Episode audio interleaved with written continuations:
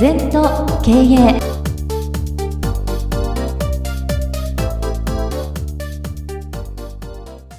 全と経営では皆様からのご感想やご質問お待ちしております。LINE でお友達になっていただきメッセージを寄せください。方法は LINE のお友達検索でアットマーク全と経営アットマーク EI と入力してください。お寄せいただいたご感想、ご質問は番組の中で取り上げてまいりますので、どしどしメッセージしてください。お待ちしております。皆様、こんにちは。全都経営第103回のお時間がやってまいりました。今回は4回にわたって特別対談をお送りいたします。インタビュアーは飯塚先生に出会って約6年間学びを続けている青木さんです。それでは第3回スタートです。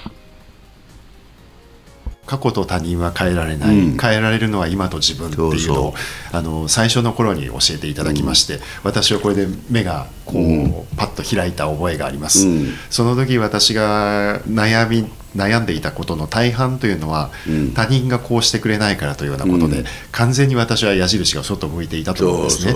ででその先生の言葉に出会いまして他人が変えられないっていうことがが全くそれまでは理解できていなかった。ただ、うん、変えられないということであれば変えられるところ今と自分にを変えていくしかないっていうところで気がつきまして、うん、そこからそういう考え方でこう生活をしていく中でやっとですねだんだんそういった感じが分かってきて、うん、であのー、自分が変わっていっているかなというようなイメージでおります。はい、まあ営業でも商売でもそうだけど自分の会社をよくしたら自分たちは変わんないと。ね、世の中うちの会社のために動いてくれないですよね。そうですね、うん、だから自分がか世の中にギブすることによって世の中からもギブを受けると、えー、そういうことじゃないかな。そうですね、うん、まずそのギブギブギブ、うん、ギブアンドテイクならそれで終わっちゃうから、えーもっとギブを続けるってことかな、うん、そういった中でだんだんいろいろ数ある前後というのがこうつながってきている、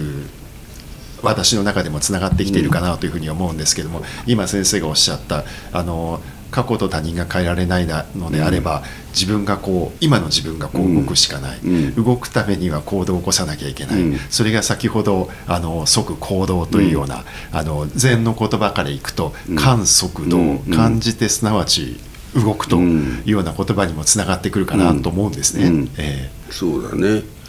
やっぱ理道っていう言葉がないんだよな。理解して動くんじゃなくて感じて動く、感性っていうのはね集中機能なんだよ。学問は分散なんだよ。だからパワーがないんですよ。まあ失礼だけど学者の先生は過去と未来研究してんだよな。全員は今ここなんだよ。生きる場所は今ここで生きてる。だから、そこがだいぶ違うんですね、はい、あのー今考えると感じるという言葉が出てきました、うんうんうん、あの最近はあのテレビでもこうクイズ番組が多くてですね、うん、えーと、考える番組が多いですけれども、うん、ああいったクイズ番組っていうのは答えが一つですよね。で先生がよく社会は多等界だというようなお話をされます、そこはやはり感じる世界だからということになってくるんでしょうか？そうだろうね。あの多党会の反対は唯一会なんでな、はい、答えが一つ。だけど答えは一つじゃこの世の中回っていかねえよな、そうですね、うん、だから経営でいうと原理原則プラス自流。原理原則って大事ですよ。プラス自流。それからやっぱり宇宙の法則に沿って生きるとか人間でいうと。そういう原則はあるけどもまあいろいろ変わるよね。雨が降ったり風が吹いたりそれによって昨日も地震があったけどそれによってやっぱ変えていかないとしょうがないよな、うん、それから唯一っていうのはもうそこでもこだわっちゃってるから、うん、そんなもんないものを求めちゃうとややこしいやな。そうそういうことですね、うん、あの感じる世界っていうのは、うん、頭で考えると難しいなと思うんですけれども、うん、感じるっていうことを頭で考えないと体はもう多分常日頃世の中のことを感じているっていうんでしょうか、その、むしろ人というのはその考えることによって本来は感じているんだけど、感じていることを感じなくなってきてるっていう印象がちょっとなんか変な言い方なんですけれども。あのね、えそうじゃなくて、え考えを止めると感じるんだよね。あ。感じる考えると感じるが逃げていくよな。だからボケーと夕焼け見たら綺麗だなって夕焼けってどうだろうとかあんまり分析して見ててもダメだろ、うん、ああそういうことです、ね、考えないことなんで、えー、考えない訓練が毎回言うけど座禅なんだから。考えないことをすることですよね。うん、わかりました。その、うん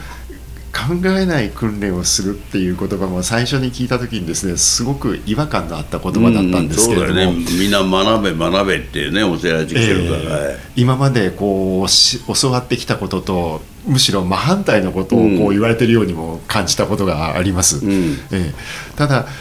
その考えないっていうこと自体が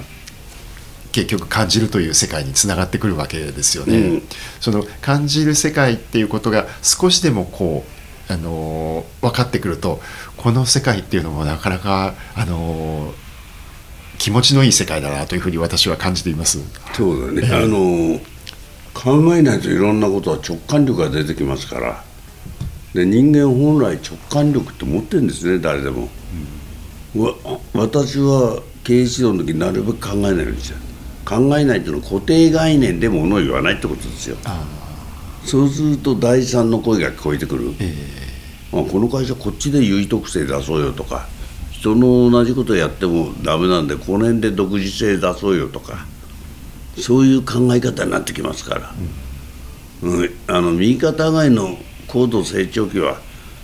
ね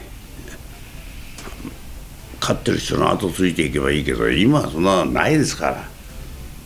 高齢化社会へパイがシリンクする。その中でどれだけ独自性自主性を出すかっていうのは企業生命のポイントだな、うん、個人もそうですよ、うん、その他大勢の人は割といらない、うん、機械でできちゃう。AI でできちゃう、えー、はい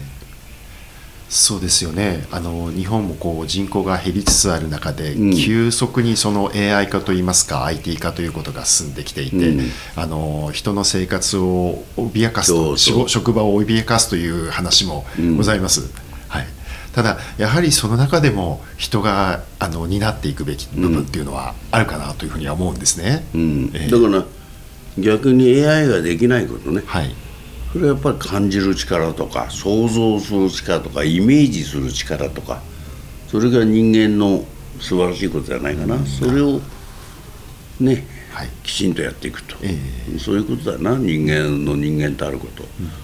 特にこれから人間力というのはそういうことが要求される世の中になる。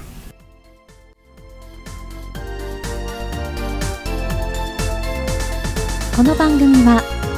経営全研究会の提供でお送りいたしました。